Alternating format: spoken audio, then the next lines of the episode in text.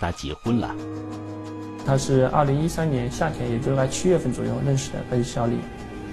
当时的话，他小钱也是正好到杭州去，当时也是通过网络上认识的。钱月华是名军医，虽然工作地并不在杭州，但是两个人的感情发展的非常好，很快领了结婚证，在老家办了酒席。可是甜蜜的日子并没有过多久，妻子就因为要到外地工作离开了李先生。而让他更难过的是，妻子已经怀孕，自己却不能照顾左右。钱某就讲了自己怀了他的孩子，而且还是个龙凤胎，他到医院去检查过了。钱月华说：“虽然自己怀孕了，但是部队纪律严格，自己必须服从命令。”李先生只能默默同意，心里却有着说不出的牵挂。然而，让他万万没想到的是，几个月后，自己的妻子却在百公里外的湖州被人告到了派出所。涉嫌假冒军官。呃，人呢？你怎么知道他是假冒的？啊？你怎么知道确判断他是假冒的？他跟好几个人有联系啊，而且好几个人有联系啊？什么意思？几个人，意思就是说操作的方式一样的。报警的这个人名叫张强，最后他带着民警找到了钱月华。你是现役军人是吧？还是退伍的？我啊。啊。现役军呀，现役军人是吧？啊，那你呃，军官还是士兵？军官。军官，你军官证有啊？有的。找我有事啊？嗯，没事，我来问一下情况。有效期至一四年二月十八日啊。嗯。过去的，因为我现在在休产假了。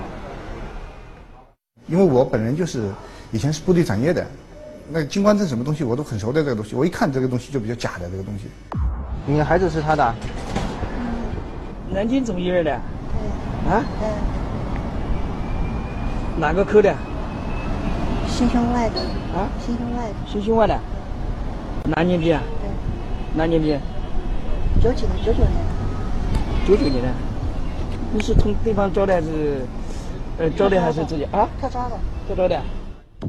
此时的钱月华看上去已经有六七个月的身孕，说话细声细语，对警方的调查也表现得非常配合。现在对这个东西大家都比较敏感，啊，这东西我也是不听本意的，这个东西这个啊，如果是冒充这个什么情况呀？我都搞得一头雾水。不是有人那个那个，我们回来看看，这人正好你说你是真人是吧？我说你既然是南京军区总医院的干部，那我就问你。南京军区总医院那个那个院长是谁啊？你们政委是谁啊？当时他一问三不知的，什么都不知道。那我们上车。啊，对，去那边去。这这里人太多了。在下面谈事情不好，人太多。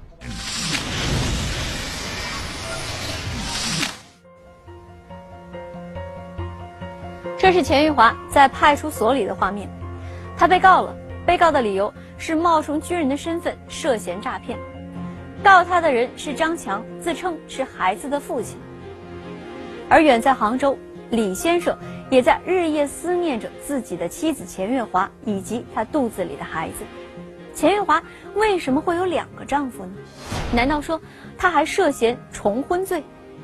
随着警方的调查，真相被一步步的揭开，钱月华所背负的秘密也让他身边所有的人目瞪口呆。聚焦一线。直击现场。军医博士，他有着高不可攀的身份，像做梦一样的吧？感觉。双胞胎留学，他编织着幸福的美梦。真的应该是想要跟他结婚。没有美貌，却有着过人的能力。他如何游走于几个男人之间？一线秘密枕边人正在播出。二零一三年对于张强来说充满了不幸，本打算投资做生意却失败了，妻子也闹着跟他离婚，一股颓废感让他对未来失去了信心。老吵架，两个人日子很难过的，我都跟他老板说，我说能不能先给我放了，那十几天真的难受的要死。百无聊赖的他，在微信上认识了一个女人。刚开始加的时候什么都没有，和上面上面就是一个叫指尖的星光。张强很喜欢这个名字，按他的话来说，有一种新鲜又文艺的感觉。微信里不是有个人相册吗？打开一看，我穿了一些军装啊。我说呀，你还以前当过兵啊？我说女孩子当过兵啊，很了不起的啊，值得人家很敬仰的。小张感觉跟他妻子一比的话，一个是天，一个是地，所以自然而然的感觉感情方面有了一个宣泄口。不断的深入沟通，让张强对这个名叫钱月华的女人充满了幻想。那时候应该是夫妻关系特别不好的时候，突然的传入这么一个人出来后，好像就是他说的一些话，我会让你心里会感觉到很舒服的。他们两个人在微信上聊了有个那么有交往了有那么一个一个来月吧，然后开始提出来说在这里说见个面。在婚姻外寻找的刺激，让张强开始对新生活重燃渴望。然而，没过多久，对方声称怀孕了，并且检查结果显示是双胞胎。又是军人又怀了小孩，我说这个不管在哪里就是说不过去的。我说这个孩子不能要的。张强是有家室的人，并且已经有了一个五岁的儿子，生活的压力让他对这对双胞胎的到来并没有太多期待。要三个孩子抚养的话，一是抚养费用比较高，第二点他没跟他前呃妻子离婚的话，如果真的被他妻子发现这个情况的话，他算过错方了。张强的态度让钱月华非常生气，但是张强考虑到怀上双胞胎非常不易，自己与妻子的感情也已经到了支离破碎的程度，最终他选择了离婚。那那天我也不知道脑子怎么热了，我说如果我离婚了，你会跟我吗？他说跟。就为这个。张强说，他之所以选择和钱月华在一起，是看中了对方的学历。他说他是博士，小孩子教育上面啊，从小学到大学吧，基本上呢所有课程我有能力辅导。张强说，他也曾经对钱月华的身份表示过怀疑，特别是钱月华曾经向他要过几次钱。把钱花掉了，他说是身上好像有十十来万块钱吧。出车祸把钱花掉了。一个月后，钱月华以要去美国读博士后为名，再次向张强借钱。反正是没直接跟你说，说好像叫你去掏钱，怎么样的？他能掌握到你的心理活动呢。他说就是，呃，现在缺了钱。啊。张某这个人呢，他是在这里，呃，以前开过那种加工厂的哇。把自己的机器设备全部卖掉，我凑了一万八千块钱。除此之外，张强还曾经给钱月华买过一部手机，里里外外在钱月华身上，他花费了近三万元钱。张某啊，我们看得出来的，他真的应该是想要往他跟他结婚，往这条路上走的。他说的一些话会让你产生很自信的，你就跟了我，你就以后就有好日子过了。在张强看来。钱月华这样身份的人，能跟自己这个离异有孩子又没有什么文化的人在一起，非常难得。并且钱月华已经身怀自己的骨肉，所以在得知对方需要用钱时，他虽然有些犹豫，但还是筹集了钱。我认为是骗子，把钱骗完了后，应该这个人马上就消失了，是吧？你所有的联系什么东西都没有了，钱拿到后他还在这里，他还跟你接触。真的是骗钱的话，怎么还要跟我接触呢？没过多久，钱月华就告诉张强，自己已经到了美国了，但是经济拮据。张强考虑到钱月华有孕在身，不断的给他汇款充话费。直到有一天，他接到了一个陌生男子的电话。突然的接是一个陌生人的电话，就说这个人肯定是骗子，我就开始怀疑。这个电话让张强从沉静的美梦中瞬间苏醒。回想这几个月来两个人在一起的各种细节，特别是钱月华总是找各种名义跟自己要钱，张强意识到自己可能真的被骗了。我就好像那是像做梦一样的吧，感觉。因为一时联系不上钱月华，他想到了之前钱月华曾经说过，他认识当地派出所的所长。我说我呃不认识什么军官。如果说你被骗的话呢，我说你最好呢到所里来反映一下情况。张强报警后，两个人被带到了派出所里。他当时穿个孕孕妇装嘛，就一个小包，一些自己的平时用的东西，没什么别的东西。那当然了，那些他的包里面都是个女人嘛，他说化妆的一些东西有的。此时的钱月华看上去已经有五六个月的身孕了，走路都有些不方便。他报了个名字，那我们要把他真实身份查出来了。那我们查查了半天也查不到这个人的呀。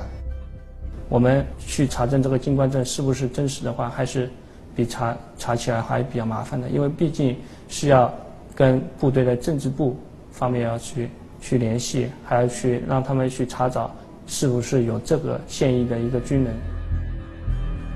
经过多方核实，警方确定了钱月华冒充军人身份进行诈骗。而面对民警的讯问，钱月华也从开始的小埋怨到最后沉默不语。我们就把他带到我们我们的讯问室，新闻室里面又认真的问他，问问问问呢，他也承认了，他说是个假扮的。在派出所里，钱月华承认了自己假冒军人的身份来进行诈骗，但是钱月华这个名字在公安网上却找不到相应的信息，这也就说明，钱月华他除了军人身份造假之外，他的这个名字也是假的。而此时的张强并没有因为钱月华身份被揭穿而感到欣慰，他还有着更为深层次的担忧。张强接到的电话是一个叫做王斌的人打来的，并且这个王斌自称是钱月华的男朋友，还说钱月华怀的是他的骨肉，这让张强无法冷静，他有一种自己苦心经营的感情却血本无归的感觉。那么。这个王斌，他难道真的是钱月华的男友吗？他又是怎么知道钱月华是个骗子的呢？假军医、假姓名，他们的枕边人究竟还有多少秘密？期盼了半年的骨肉，竟然是一场空。他们的情感如何安置？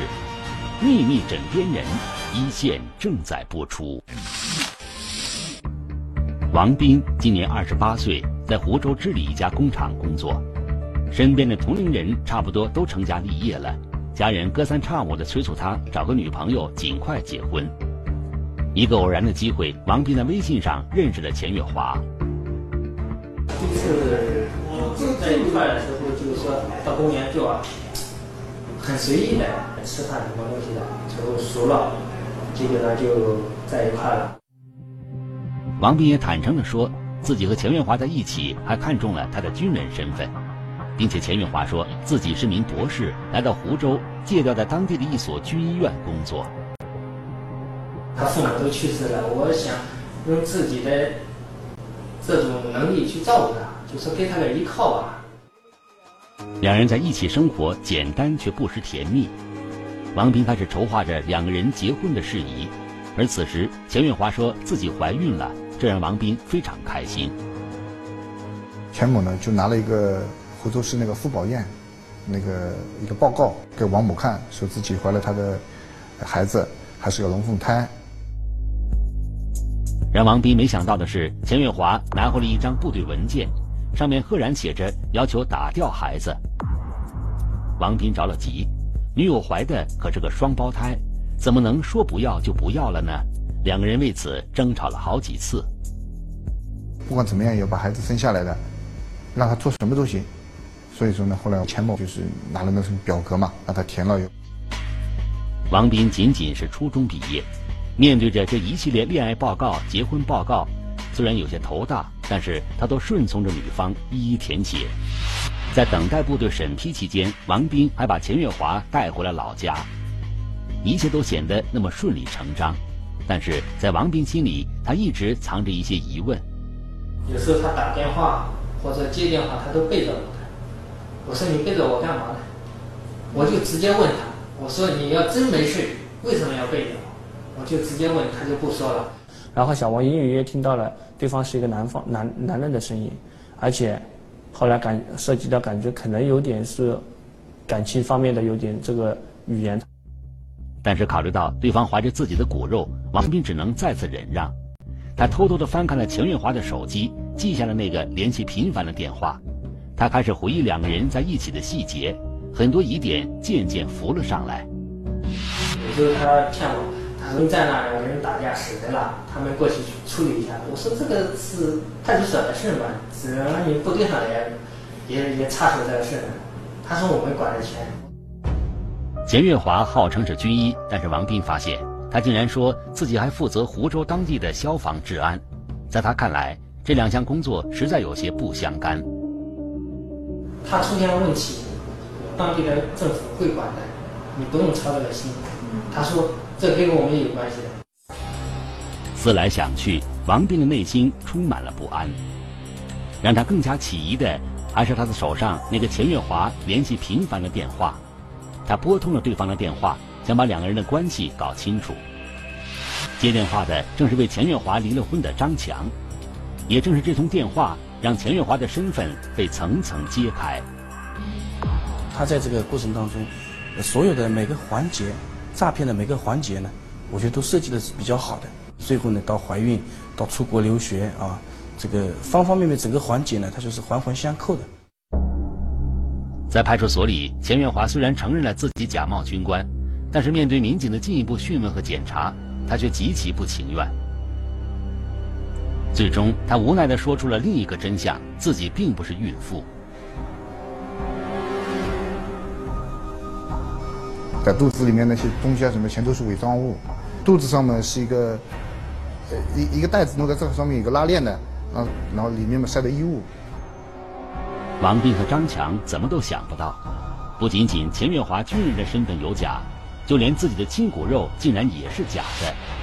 张强和王斌开始回忆与钱月华在一起时的种种细节。一碰他肚子，或者是我看看孩子，就说以一个父亲的身份去看，他不让看，不让看，也不让摸。上一次电瓶车坏了，正常的一个怀孕的挺着大肚子的女人的话，她是不会去推那个车的。那要体力的，我那时候我就弄不懂了。在与王斌同居的日子里，钱月华一直与张强保持着关系。他欺骗张强说自己去了美国，实际上就是和王斌回了老家。他还是从美国的，他这样告诉我，他知道我不会去查，因为我也查不到。虽然现在两个男人都能指证钱月华诈骗，但是在派出所里，钱月华对自己的真实身份闭口不提。包括这些民警以为我是骗钱，如果我要骗钱，有钱的我不骗，骗个几十万我不好骗，我骗他个两万块钱我干嘛？我犯贱呀！经过半个多小时的工作，他才说出了自己的真实姓名，而民警上网调取信息发现，他竟然有过前科。因为零九年的时候呢，当时我还在刑侦部门呢，他因为盗窃呢，被我们就是刑事处罚过，所以呢，就是他在这个跟对方。这个在行骗的过程当中，说认识我呢，但是眼前这个假孕妇却让蒋华丝毫没有印象。直到看到性别这一栏，他才想起了那起经办的案件。这个案件经办我是有印象的，因为当时是当时我们没有发现这个问题，当时是因为盗窃，啊，跟这个性别应该是没关系的。他这个本来就是个呃男男子嘛。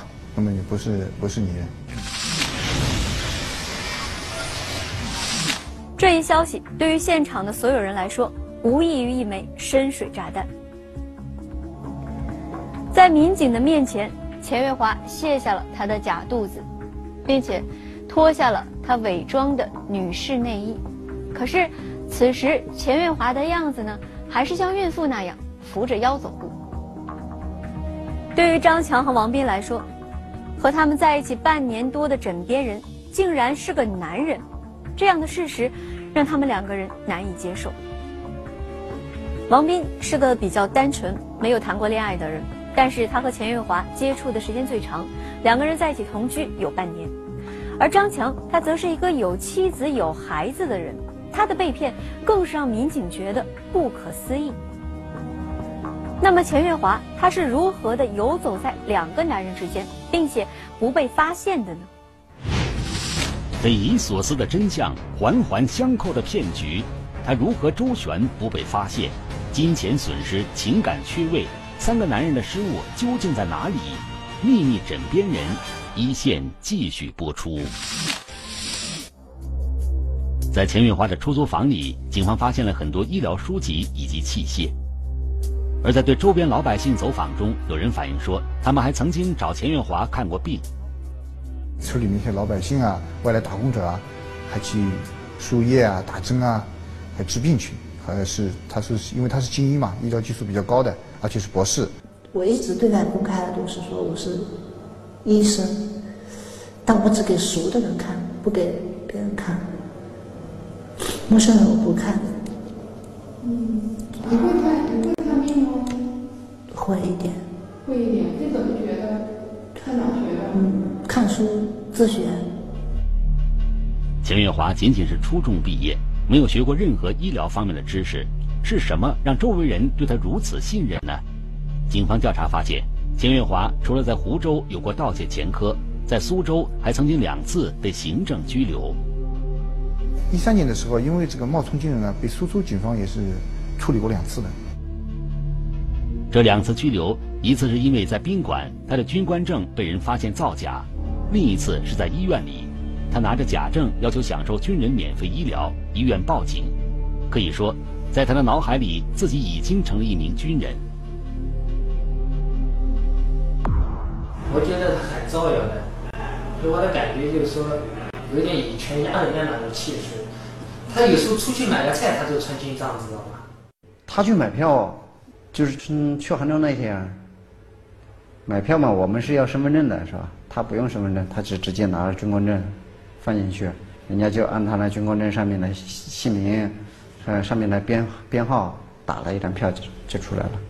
老百姓来讲的话，本身跟部队的接触都比较少，你说他一般人也没有一个说。真实的鉴别说一个军官证的真伪能力。除了伪造军装和军官证，钱月华还在网络上下载了 B 超单、任命书等各种伪造文件，甚至连张强的离婚协议都是他在网络上找人编写的。他刚开始就暗示你啊，就是暗暗暗示我说他会搞这些东西，所有东西你只要有这个想法，所有东西他都能帮你搞定。但是，面对张强所说的，因为他导致了自己与妻子离婚，钱月华却并不承认。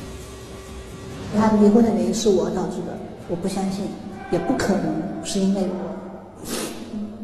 就算我不跟他接触，他也会离掉的。不出这件事儿的话，你可能为了孩子还是会坚持这段婚姻，是吗？那我肯定是不会不会离婚的。钱月华说自己跟张强在一起，并没有贪图张强的钱财。我想要个几万块，他不舍得给，这不刚好一吵架一分手，完事儿。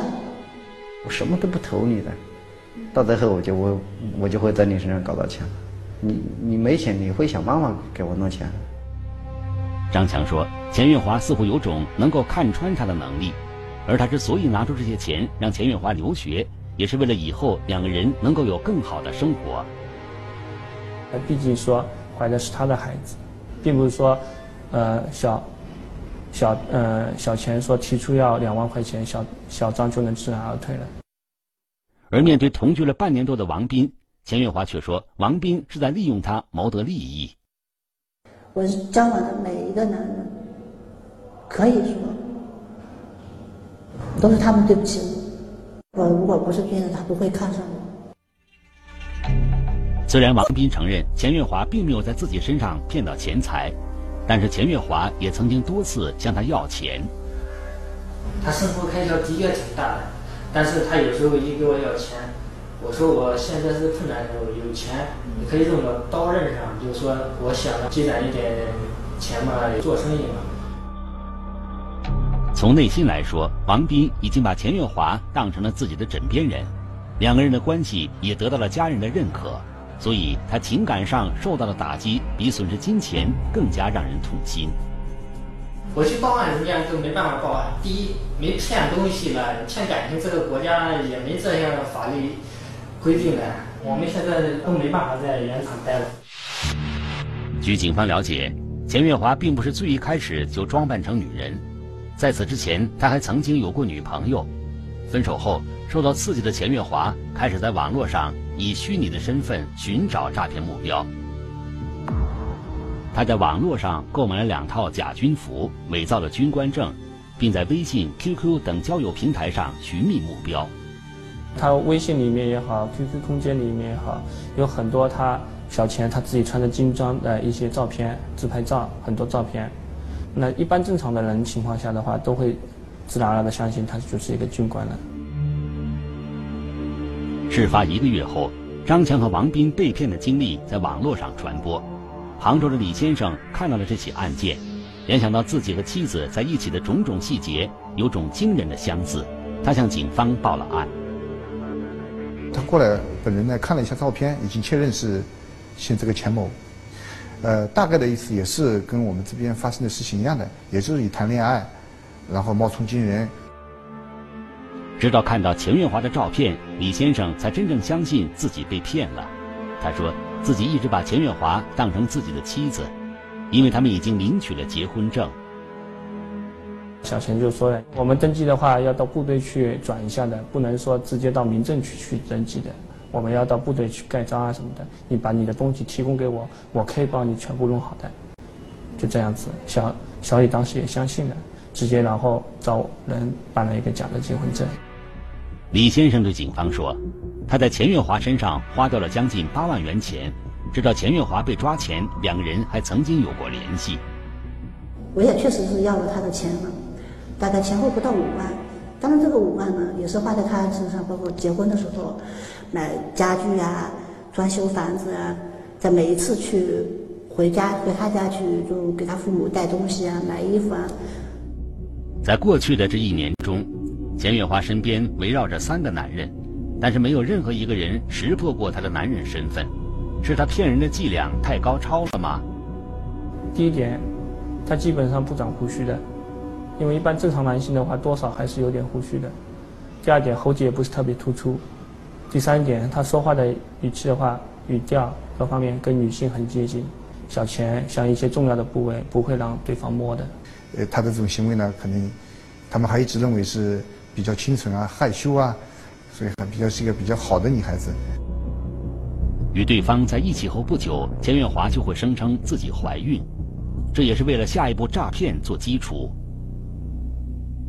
第一个就是为了使他自己不不容易被穿帮，第二个怀了孕之后也容易深更深一层次的拴住这个男性，对方。在治理镇有着近四十万的外来务工人员，其中年轻人占了大多数。通过交友平台寻找恋爱对象成了很多人的首选。年轻人交友呢，很当普通的一件事情。我今天通过网络认识你，后天认识他。那么大部分呢是纯粹是交友的，那交的多了，预防的心理呢就少。而另一点，钱月华也利用了普通人对军官证查证困难这一点进行诈骗。他证件我们也核查了一下，同时通过互联网上购买的，其实呢也是一个网络的一个违违法犯罪的一个环节了。目前呢我们还在侦查，因为这个呢有贩卖军用的设备。服装也好，也是构成犯罪。